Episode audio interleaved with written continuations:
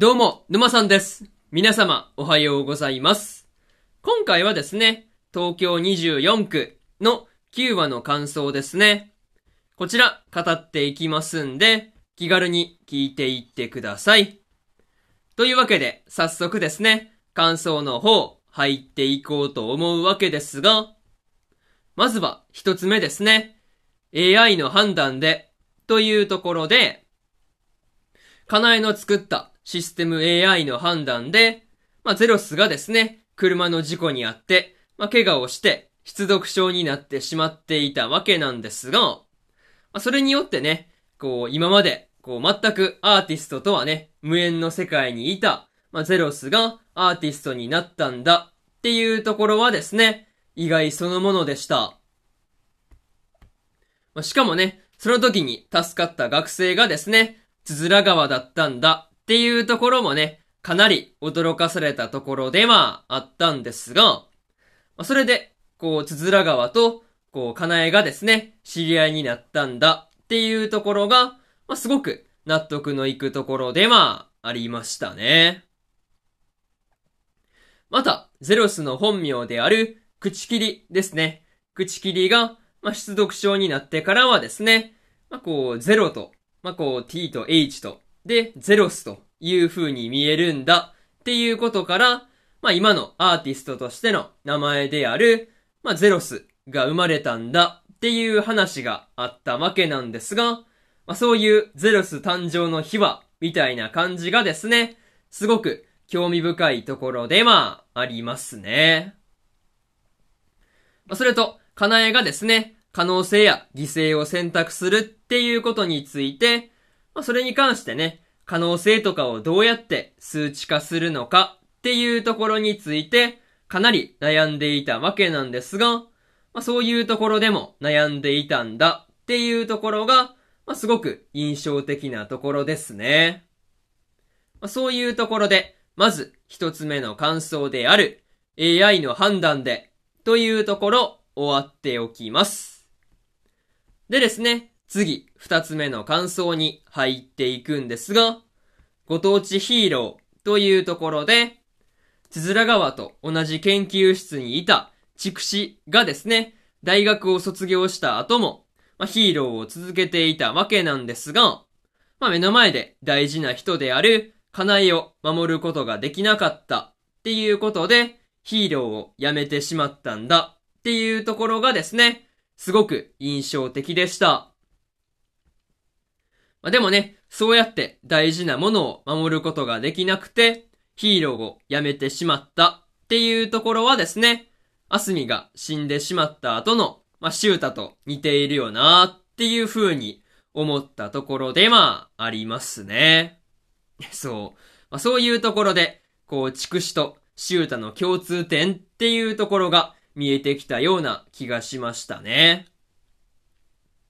まあ、それと、筑紫がですね、つづら川経由で、まあ、ゼロスにですね、ご当地ヒーローの、まあ、デザインとかね、まあ、そういうものを書いてもらっていたわけなんですが、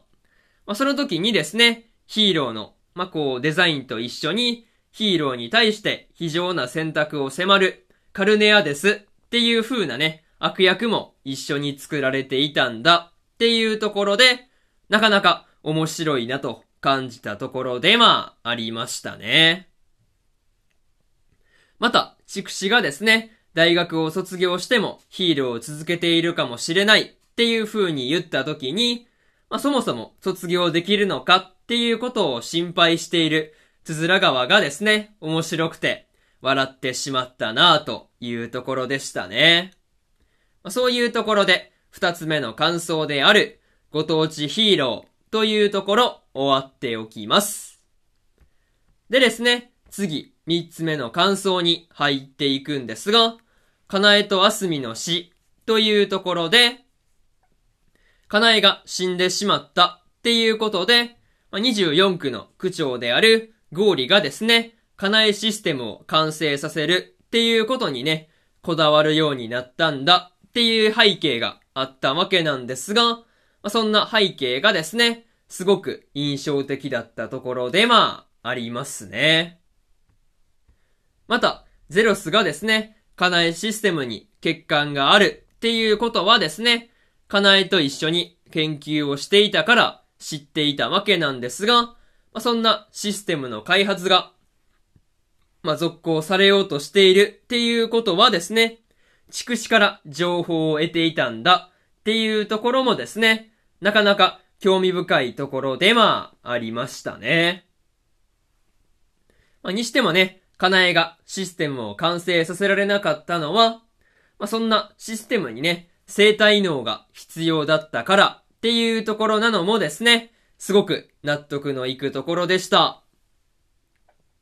まあ、ただ、そんな時にアスミがですね、火事によって死亡してしまったっていうことで、アスミを生体能として使うことに決めたっていうところはですね、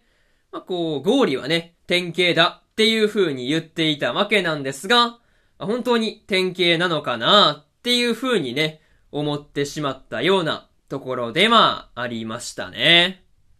まあ、そういうところで、なかなかこう、二人の女性の死っていうところがね、今のかなえシステムを、まあ、作り出してるんだっていう風な感じでしたね。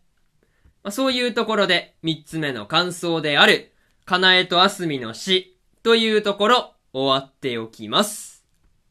でですね、最後にというパートに入っていくんですが、今回は区長のゴーリと、カナエと、まあ、つづら川とゼロス、まあ、畜死の関係性っていうところが一気に繋がった感じではあったんですが、まあ、それで今までと事態の見え方っていうところが変わってくるっていうのもね、すごく印象的なところでした。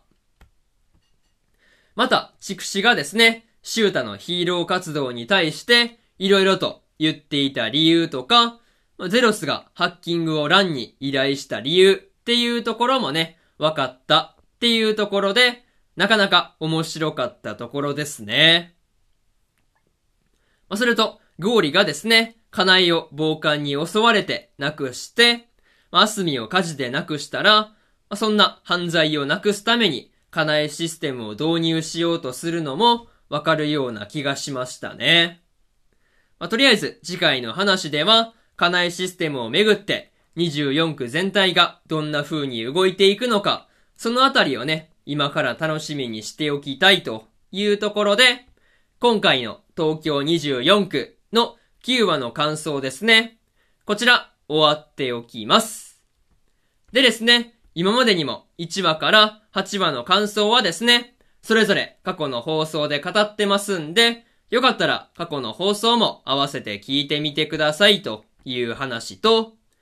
今日は他にも3本更新しておりまして、86の22話の感想と、ありふれた職業で世界最強の2期の9話の感想、そしてですね、そのビスクドールは恋をするの10話の感想ですね。この3本更新してますんで、よかったらこっちの3本もよかったら聞いてみてくださいという話と、明日はですね、怪人開発部のクロイツさんの9話の感想と、スローループの第10話の感想、そしてですね、ワッチャプリマジの第22話の感想ですね。この3本更新しますんで、よかったら明日もラジオの方聞きに来てくださいというところで、本日2本目のラジオの方終わっておきます。以上、沼さんでした。それじゃあまたね。バイバイ。